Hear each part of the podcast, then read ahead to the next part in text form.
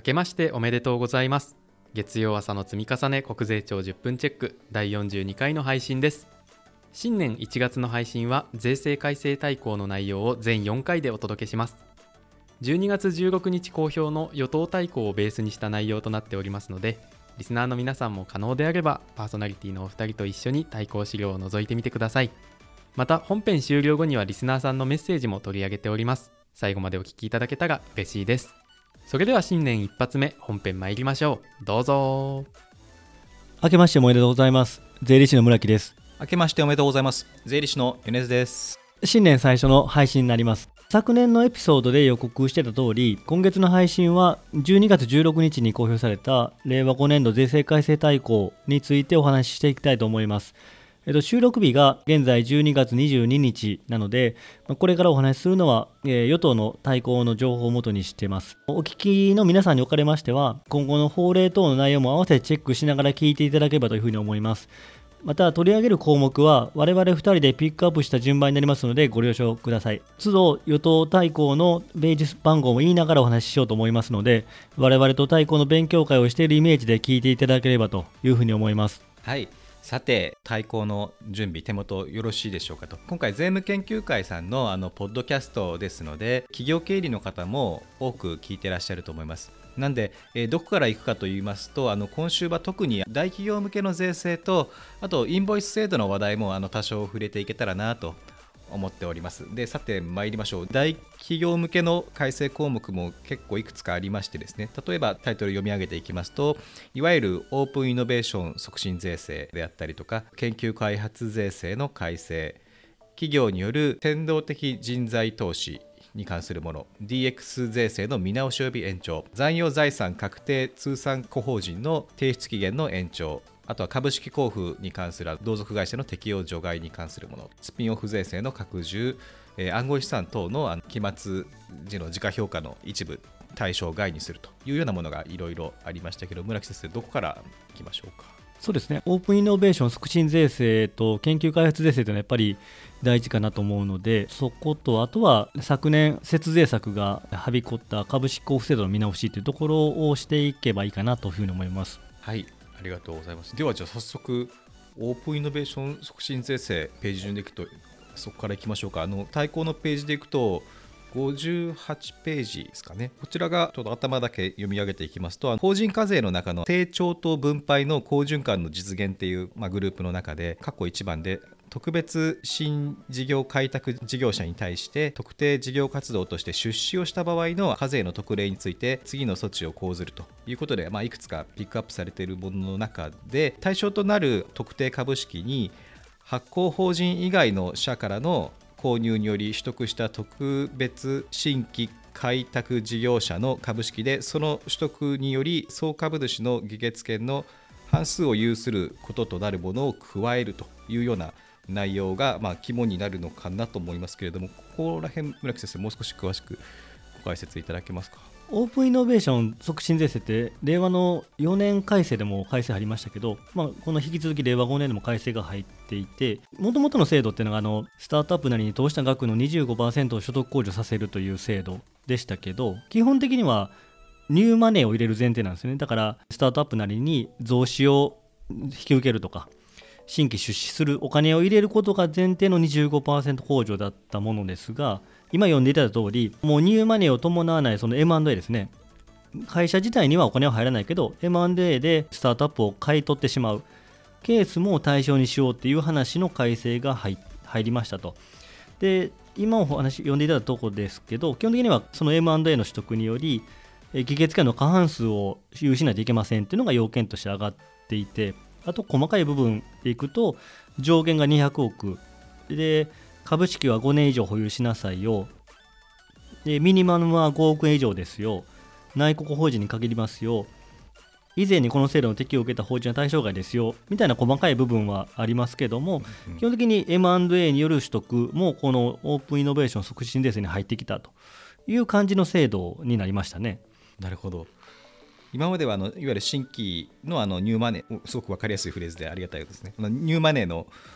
だけが対象だったんだけれども、M&A でも対象になる法人が一定出てきたっていうところが大きなポイントですね。そうですねただあの1点今までと違うのが、はい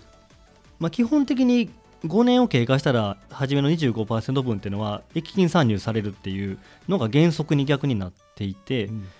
ただ M&A から5年以内にスタートアップで売上増加とかもろもろ成長要件というのがあるんですけど成長要件を満たせばその当初の節税メリットを継続させてくれるっていう仕組みなんで原則は5年後に金参入されるただ5年以内に売上なりが成長した場合に限ってはその節税メリットを継続できるという仕組みになっている制度になりましたね。いやまあちょっと複雑になりつつってちょっとお呼び越しな あのフレーズになりますけど使いやすさもあの増してきているということですかね。そうですねだいぶやっぱりスタートアップというところに力を入れてるというのはもうここからも分かりますね。国の本気度が分かりますよね。あの他の改正項目についても、やはりスタートアップを応援するんだと、スタートアップエコシステムですか、促進させるんだっていうような強い意志が感じられますね。ではあの次に研究開発税制の方も見ていきたいと思いますけどこちらはページでいくとお月の59ページの一番下から始まっていってあ括弧2番のですね試験研究を行った場合の税額控除制度え括弧研究開発税制について次の見直しを行いますということでいろいろ書いてありまして、まあ、所得税についても同じですよということがあるんですけれどもこちらは村木先生いかがですか？研究開発税制は毎年変わってくるのでもう恒例になってきますけど今年の改正の目玉というか方向性は3つあって、まあ、これはいつも通りですけど増加した試験研究の額とか、まあ、そういう金額に応じたインセンティブですね。インセンティブを控除率を上げたり下げたりするのを改正を入れましたというところが1つとあとはもともと法人税のマックス上限があったと思うんですけどはいそこも試験研究の割合に応じて増減させると控除限度額自体を増減させるという仕組みが入ったっていうのがちょっと新しい部分で一つ改正がありましたと。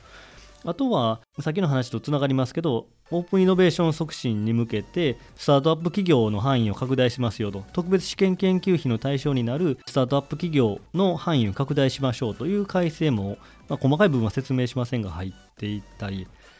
あとは試験研究費の範囲の見直しですね。今までビッグデータを利用して研究開発する場合も、新しいデータを取得したら研究開発だって話で、過去にあったデータを利用しても試験研究の範囲からは除外されるということになってましたけど、まあ、それは過去のデータであっても対象になるよっていう改正とか、あとはデザインですね。性能向上を目的としていないデザインっていうのも今まで対象になってましたけど、それは除外するよみたいな形で、その質の内容ですね、試験研究費の質に関しても、改正が入ってるっていう、その大きな3つが改正点だと思います。オープンイノベーションに続き研究開発税制についても国の成長力を促進させるために非常に重要な制度だと思いますのでぜひあのこういったもの企業の方もキャッチアップして有効活用していっていただきたいところですね。あともう一つ少し前に新聞メディアにも載っていて我々もこのポッドキャストで話題に挙げましたけれども株式交付制度一部厳格化というか制限がかかるというものがありましたね。これ72ページ73ページにわたって書いてあるところで、括弧12というところです。72ページの一番下と。株式等を対価とする株式の譲渡にかかる所得の計算の特例について、対象から株式交付後に株式交付親会社が、同族会社、括弧非同族の同族会社を除くに該当する場合は除外するというものがございました。こちら詳しく教えていただけますか？去年のその新聞報道等で株式交付制度を使って、まあ、同族グループが個人が持っている株式を法人に無税で持たせてそれによって配当の課税を受けないようにしてるみたいな話がありましたけどもうまさにそれを塞ぐもので株式交付制度って簡単にご説明すると100%ではないけども子会社化をする制度だと会社法の制度だと。でその時に株式を手放してその資産管理会社に株式を渡す。その代わり対価としてその資産管理会社の株式を手に入れると。でそれをやるんだけどもその対価の額の80%以上が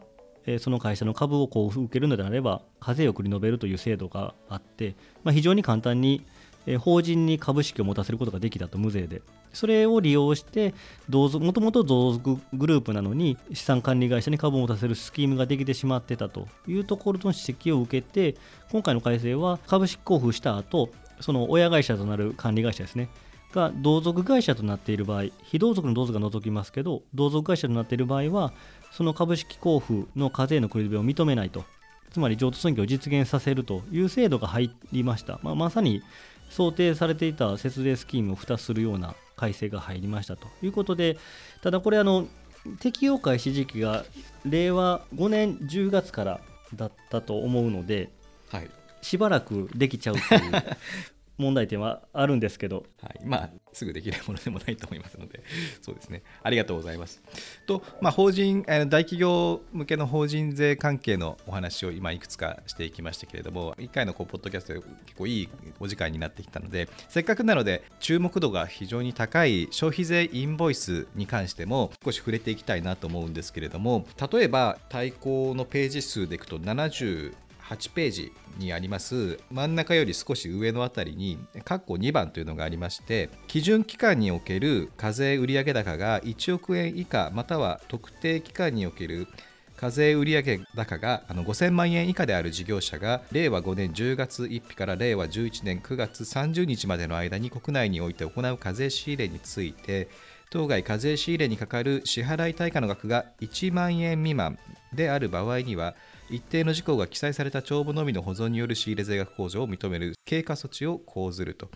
いういわゆる少額小規模事業者の事務負担軽減とかっていうふうに言われているものがビルトインというかされましたねというところでいろいろ制限はあるもののこれがあると事務負担は軽減されそうですね。1万円未満のインボイスはいらないということになってますけどまあ、あくまで基準期間の売上高が1億円以下もしくは特定期間の課税売上が5000万円以下ですよね、うん、の事業者のみなのでこの金額規模であれば現状の課税事業者を対象としても76%が対象になるし、うん、全事業者でいうと90%がここにはまるみたいなんで、まあ、皆さん助かるでしょうということだと思いますけどこれただ基準期間における課税売上高が例えば調査で増額されたらどうするのかなとか とかですね。あとはまあ、1万円未満なので、まあ、多分おそらくインボイス単位で1万円未満という話だと思うので、うん、じゃあ2万円の、えー、インボイスじゃない請求書であれば、うん、1枚ずつに切れば2枚に分けて1万円未満にしてしまえばいいのかとか、なんかそういうさまつな議論を巻き起こしそうな規定だなと思ってね、結構そういう素朴な疑問っていうのは絶対今後湧き出てきますよね。あの特にインボイスを2枚3枚に割ってっていう話は多分いろんな人が思いつくそうですよね。なんか。SNS で出てきそうですよね。まあ、だからまあ私は基本的にもこれができたとしても基本的に全部インボイス集めてくださいという実務をやろうと思ってますけど、お守り程度に考えてくださいねというところですよね。で、まあ、今まさにあのそういう ちょっと面白いアイデアみたいな話とか、まあ、あの要は運用上をこの対抗に書き切られてないものっておそらく最終的には国税庁の FAQ などで発足されてくると思うんですけれどもただやっぱりあの考え方とかは、まあ、どういう意図で作ってるんですとかあのそういう趣旨のところをフォローしていくのがいいのかなと思っておりましてでそういった意味で税券さんのあの無料オンラインセミナーイベントっていうのが1月の25日にあるそうなんです。税券セッションスペシャルというものがあるみたいであのございまして村木先生の方にも情報いってますか？これ。国税庁のインボイス対応担当官ですね。国税庁の方ですけどその方の解説があるよとかあとは税理の金子先生ですね。と、えっと、全国関税連合会の森正成さんが対談されるよとか税務会計関連のシステムベンダーさんも来られて一緒にセミナーしてもらうようなんで、まあ、インボイスを実務上こう回していく中で主要メンバーが揃っているというか国税庁であったり実務の税理士であったりベンダーさんが揃ってるのでインボイスを勉強していく中では非常にまとまった内容をされるんだなっていう感じで聞きました。でこれあの、どうやって参加するのかって見てたんですけど、事前登録制なんですね。なので、この詳細はアプリの概要欄っていただいたら、えっと、事前登録できるようなんで、ぜひぜひ、まあ私も登録しますけど、皆さんもぜひしていただけたらなと思います。というわけで今回は特に大企業向けの企業税制のあの税制改正項目とインボイスの話題についても少し触れてみましたとで来週は中小企業向けのあの改正項目とあのインボイスについてあのしっかりえー、見ていきたいと思いますのであの引き続きお聞きください。それではあの月曜朝の積み重ね国税庁10分チェックそろそろ終わりにしたいと思います。2023年今年も1年間またよろしくお願いします。ありがとうございました。ありがとうございました。はい。国税庁10分チェック令和5年度対抗特集の第1弾をお届けしました。来年度の税制改正の内容は週刊税務通信本誌などでも取り上げてまいります。本編の内容と合わせてお役立ていただけますと幸いですそしてここで年末に届いたリスナーさんのメッセージをご紹介しますポッドキャストネーム匿名さんいつも楽しく拝聴しております今まで避けていた最新情報のキャッチアップがお二人のお話に合わせて学ぶことで最初の一歩が踏み出しやすくなりました本当にありがとうございますお手数ですが、ウェブページにもアプリにあるようなリンク先を貼り付けてほしいです。よろしくお願いします。ということで、はい。匿名さんメッセージお寄せいただき、本当にありがとうございます。リスナーの皆さんのコメントはパーソナリティのお二人はもちろん、我々裏方のモチベーションにも直結しておりますので、本当に嬉しいです。今後も村木先生、米津先生の勉強会にぜひお付き合いください。そして声で届ける税務通信の公式サイトでも取り上げたリンクの貼り付けをご希望ということなんですが現状のサイトの使用上ご期待に沿うことができません申し訳ないですいつも匿名さんがパソコンでお聞きいただいているようであれば別タブで税務研究会のホームページを開いていただくと特集のコーナーに目につく形で最新回のニュースがアップされていると思います更新ニュース内ではエピソードで取り上げた新着情報などのリンクを貼り付けておりますのでそちらからリンク先の新着情報に飛んでいただくのも手かもしれません。ぜひ覗いてみてください。それでは月曜朝の積み重ね、今年もお付き合いのほどよろしくお願いいたします。